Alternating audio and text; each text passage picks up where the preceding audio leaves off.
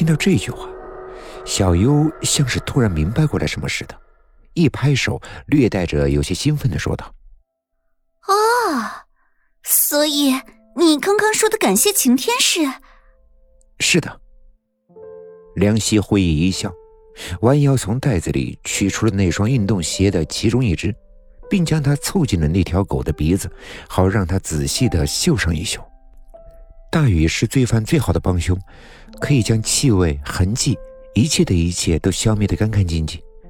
虽然今天已经是第三天了，那个人留下的气味也许已经是淡了许多，可若论嗅觉的灵敏程度，咱们这条可爱的小狗也并不比警犬逊色多少。喂，喂，它跑起来了，跟上吧，小优。我想我们在一点点的接近曙光了。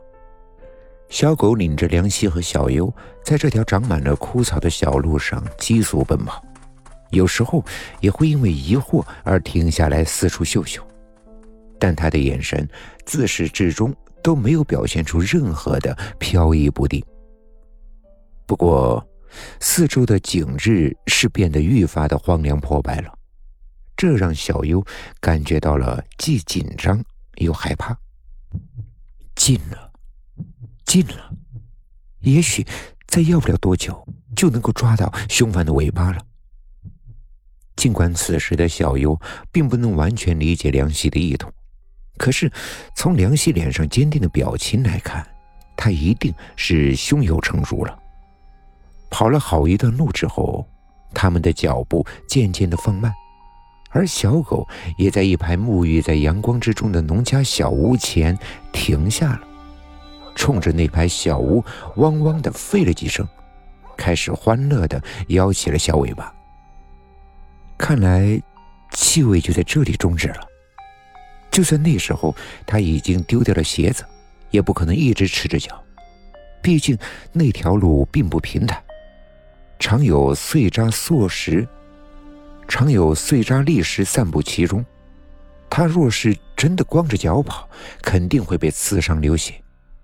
所以回来的时候，他一定至少穿着袜子，而袜子的气味是会残留在鞋子里的。不过眼下看来，他像是在这个地方把袜子脱掉了，是在顾忌什么吗？梁希正思索着下一步该怎么做才合适，却忽然听见有脚步声从不远处传来，便拉过小狗躲在了墙后。并往他的嘴里塞了一根香肠，表示奖励。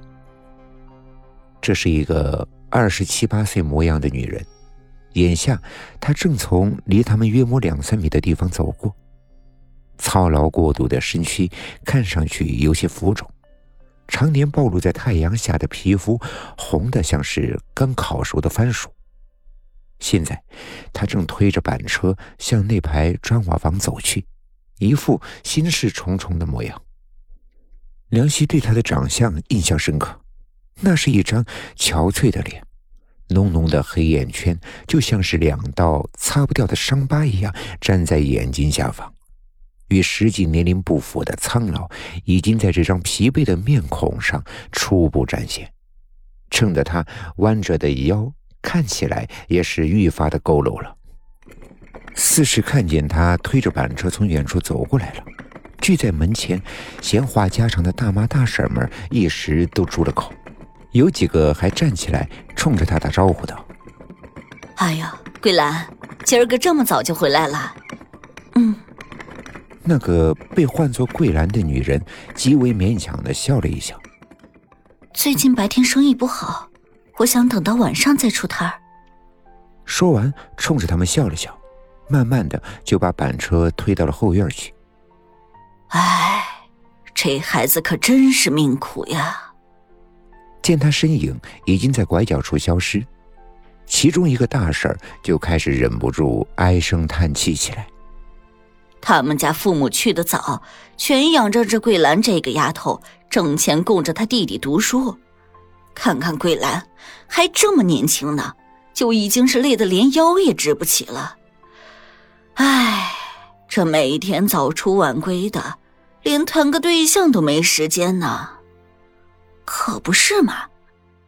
另一个大婶接过了话茬：“说起桂兰那个弟弟呀，那可是咱们村为数不多的几个考上城里大学的娃儿。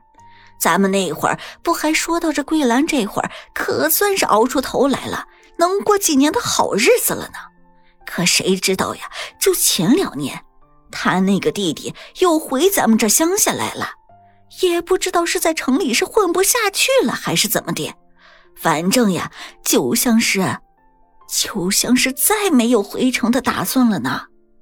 这成天的在家里闷着，要么呀就是在附近闲晃，就是不愿意找工作。这几天呢，还把自己彻底的锁房里不出来了。